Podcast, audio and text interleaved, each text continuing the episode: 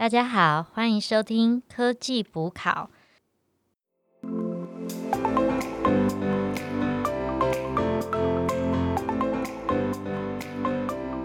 我是主持人 Anna，我是主持人 Alicia。我是主持人 Alan。今天要讲什么？我们今天要讲的是 CNN。诶 c n n 那不是新闻网站吗？对啊，好像电视上蛮常看到这个字眼的。No no no no no，各位有所不知，这 CNN 不是电视台的 CNN，而是在 AI 里面非常著名的一个东西。那至于什么呢？我们自己就会介绍。提醒大家一下，就是说大家可以参照那个 AI 的背后暗知识的第三章，里面有特别提到 CNN，然后我们想把这一块拉出来来讲。那 CNN 是什么呢？它其实就是深度学习的应用。那它主要的应用是在图像上面进行学习，然后你可以想象成是一个扫描的过程，它会从小范本，然后在图片的上下左右扫来扫去，扫完之后会有个重合度，重合度呢，然后就会把它缩小的一个过程，把它聚集起来。那我们等下会再细节的去讲。诶、好像还是有点抽象哎、然后我我再我再补充一点，就是 CNN 其实它蛮常见应用就是影影影像辨识嘛，所以比如说我们前面讲的围下围棋啊，或是自驾车，还有人脸辨识都有用到 CNN。嗯嗯嗯，那大家有没有听过什么比较就是比较酷的，就是或者是有听到什么东西像 CNN？就是因为感觉好像是影像，但是是影像具体的是什么？其实人脸辨识就是 CNN 啊，就是像你那个 Facebook 啊，你图片上去，他就会说你要不要标注 Alicia。哦，诶、那 Face ID 是不是啊？我觉得是啊，是啊那个也是啊。只要辨认说你是谁，那都是吧。只是说它的可能应用端就是有没有有没有什么区别？这样，就像我不知道大家有没有用过这些一些可能，比如像是影视网站，然后像因为中国大陆做那种影视也是很强嘛，然后像大家有听过爱奇艺吧？爱奇艺它有一个功能，我是觉得厉害，就是说它可能假设你今天在追剧好了，然后或是追那种综艺节目，然后你可以设定你在在它在这个这一段影片，它会标注说，哎、比如说今天有 A B C D E 五个明星，你只想看 A，就假设你的 A 的粉丝好了，你就是你就选说你只它有个叫做只看他的功能，你就选择这个人，然后就变成说可能这一集里面他他只会播出，他只会让你看到有这个人出现的画面，嗯嗯嗯，就是你我就变得说我不用浪费时间看我不想看的人了、嗯哼，觉得这种很强。哎 a l n 我想再问你一下，就是你有讲到说它是应用在影像辨识嘛？那它为什么就是嗯很强呢？其实它 CNN 它强的地方就是它可以呃将这些影像的特征做分类。嗯嗯，分类的好处就是可以帮助降低整体的运算量。那大家可以想一下，为什么降低运算量很重要？cost down，、嗯不然你要用很多晶片吧？对，你就是就是简单的讲就是 cost down，呃 cost reduction。对对对，我们都是当是台湾人的没讲法。错没错，那呃，其实我们常常一般，嗯，我们在讲神经网络，它就是模拟我们大脑的神经元彼此连接嘛。嗯嗯，所以可以嗯想象，就是假设第一层神经网络它有一万个神经元，嘿，然后再连接到第二层，又有一万个神经元。那这两层之间其实就是会有一万乘以一万个连接的组合，嘿，就是一亿个连接。嘿，那假设我今天用那个微软的图像辨识 ResNet，嗯它其实它有一百五十二层，嗯嗯，那这样子相当于总共它就会有一百五十一次的一亿一百五十一亿次的连接。嗯哦天哪，那这样子要用多少的硬体去做出这样的运算量？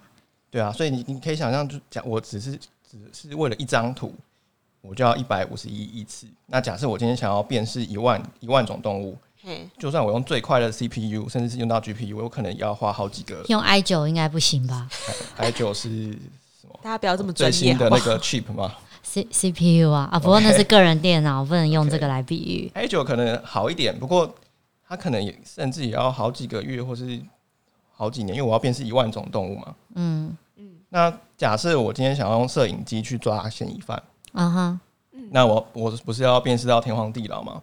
所以这个时候 CNN 就非常重要了。它的好处就是我可以只截取重要的特征，那你就可以把它想象成我假设我想要辨识鼻子，这个有特殊特殊呃长得比较特别的鼻鼻子，你可以想象成它是神经元的第一层。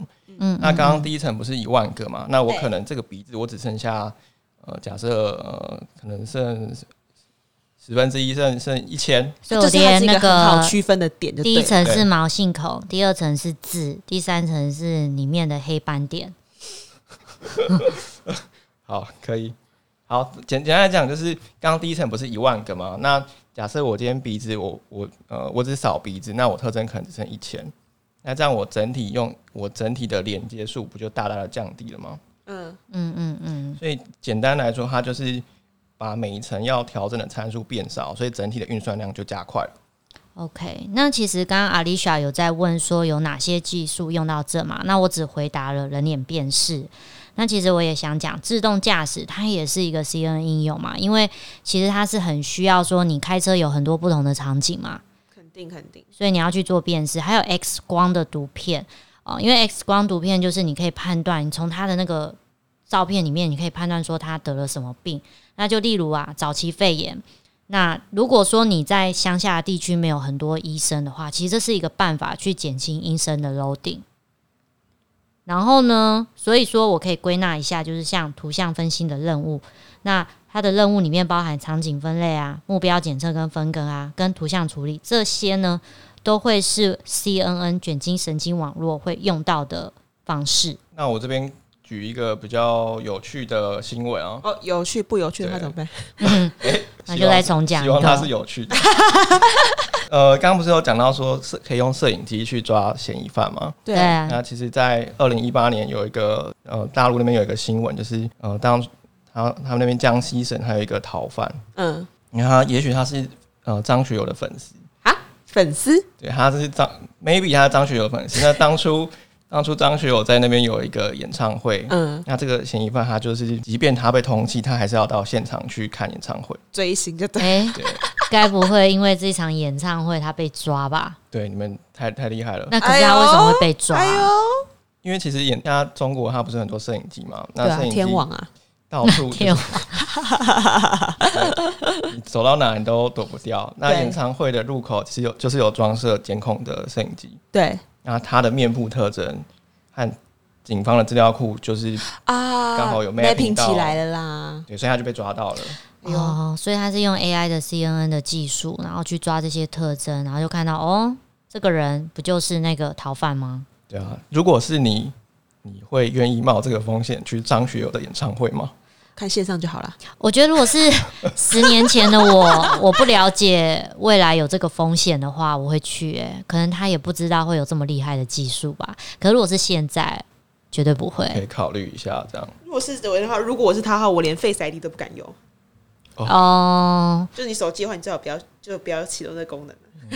哎、我觉得很有道理，大家还是要保护一下自己。结果发现后来发现，他其实是连指指纹资料库都有了，所以你再怎样都没有用。哦哦哦，哎、我记得那个阿丽莎有讲到爱奇艺，它也是有用到 CNN 的技术吗？对啊，就是我刚刚讲的，就基本上，其实现在很多，就无论现在讲的有头有脸，像 YouTube 啊、Netflix 啊，然后爱奇艺啊，或是你只要知道的所有的影音串流平台，他们因为他们还有像包含像 Spotify、那 Apple Music，因为他们都会，他们有一个非常大的一个 business model 来源是来自于推荐清单。就是说，可能，哎、他观察你目前在在这个系统里面的一些活动状况，然后可以去捕捉，说他觉得你可能喜欢听什么，你喜欢听 hip hop，或者你喜欢听呃比较 chill 的音乐，或者你喜欢听比如呃周杰伦的音乐好了，他会去帮你 remix 成一个一个推荐播放清单，推荐你去做。那当然，因为每个人的状态不一样，所以他会推荐不同的状的那个。所以说，基本上我在看他们这几家公司，他们都有养一个非常大的 AI 团队在做做在做这件事情。那每年也会发 paper 这样。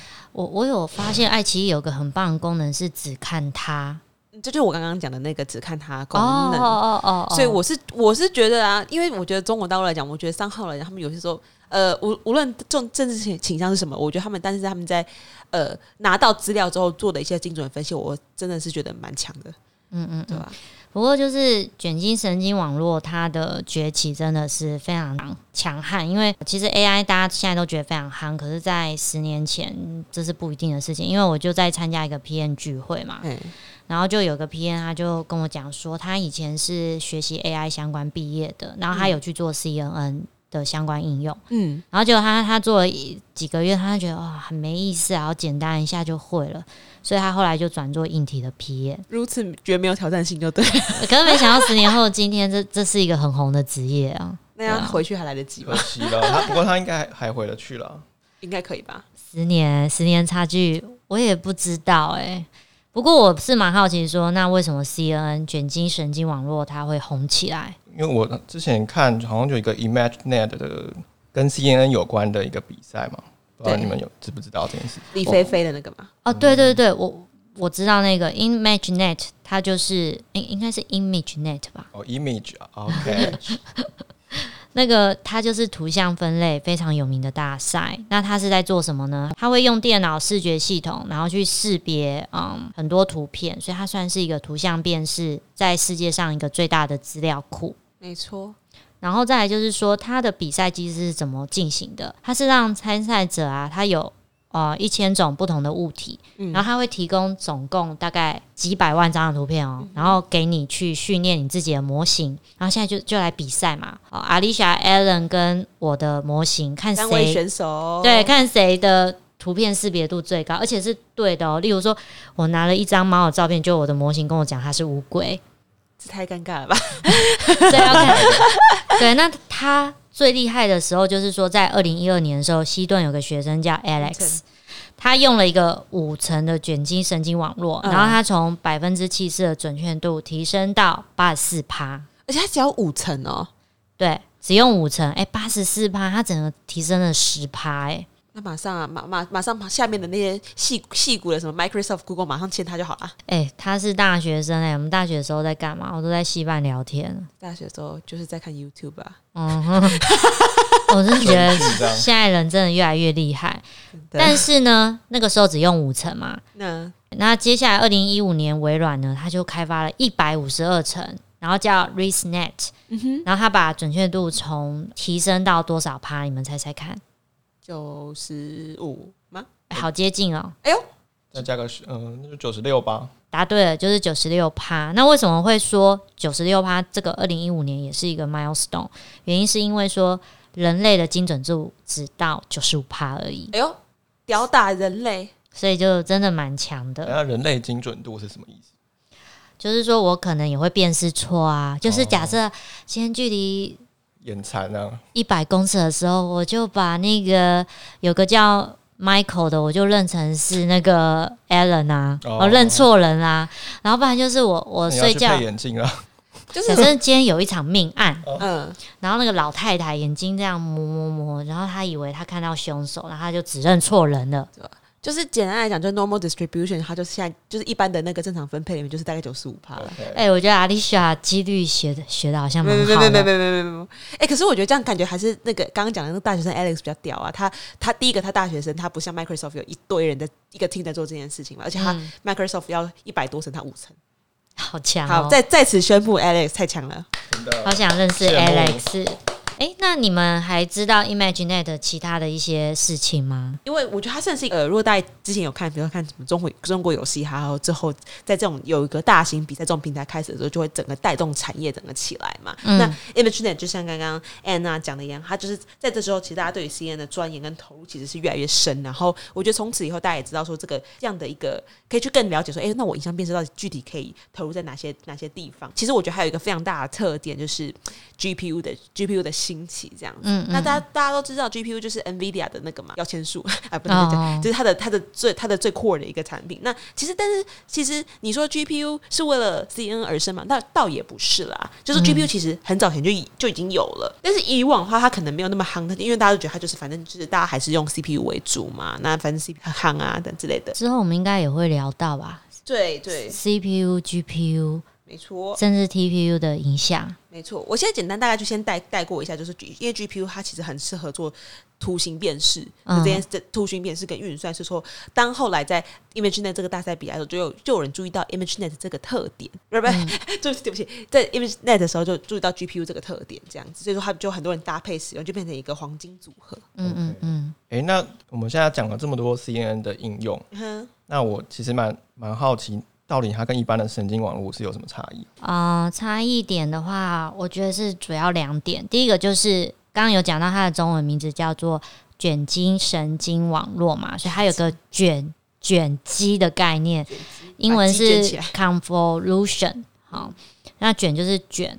然后鸡就是激素的鸡，然后不是 chicken 对不对？不是不是，然后另外鸡肉卷，另外一个是池化，然后它英文是 pulling，池的话就是那个池水的池，三点水在一个野的那个池。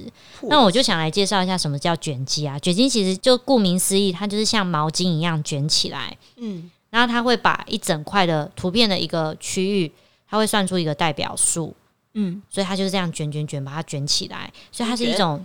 特征截取的方法，那这种部分的话是需要靠大量的资料的特性，去不断的让机器做一些反复的学习，然后尽量在学习中呢满足设立的条件，它才可以达成啊卷积的目标。那磁化的话，它就是 next step，它就是把激活后的输出呢，它把它变得更少的输出，然后变成更单一，为了就是降低特征图的维数。那磁化的作用是什么？就是简化陈述，把一些参数比较不需要的降低下来。这样子的话，可以减少预算量。好，那我举大家都还是希望 cost 对对对对对 对啊！所以我举例来讲，就是说你们平常考试啊，啊考试的话，你不是假设地理课本它一整本厚厚的，对，那你考试前一天还会全部再看一次吗？嗯，瞄一下。就我看他怎么瞄，他就看重点啊。他有两百页，你要怎么瞄？你假设你都有念好了啦。哦，看重点，看重点。对啊，截取日月精华先。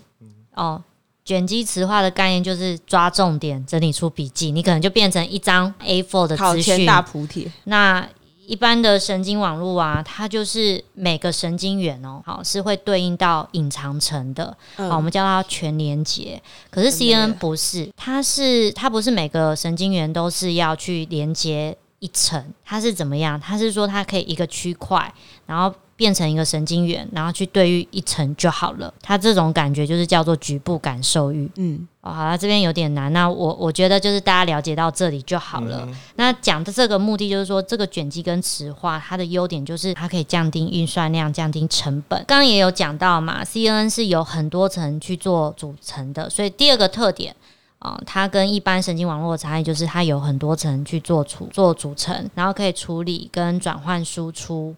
为什么？为什为什么要为什么要这么多？好，这一题就是我刚刚讲到说关于全年节这个概念，因为你想看全年节，就等于说阿丽莎每次啊跟我们解释一个概念啊，他要先跟我讲，讲完之后还要再跟 Alan 讲。那为什么他不能一次呢？啊，就总结一个东西，然后直接的投射给我们？哦，像教主一样，直接开始散播就对了，神爱世人。就是你，哦，对不起，我没有没有任何冒犯的意思。就是说，阿丽莎其实它是可以把你的资料哦分成好几个区块，然后某个区块你就丢给我就好了，没错。某个区块再丢给 Alan 就好了，局部的去丢区块，你不需要把你所有的资料又丢给了我，又丢给了 Alan。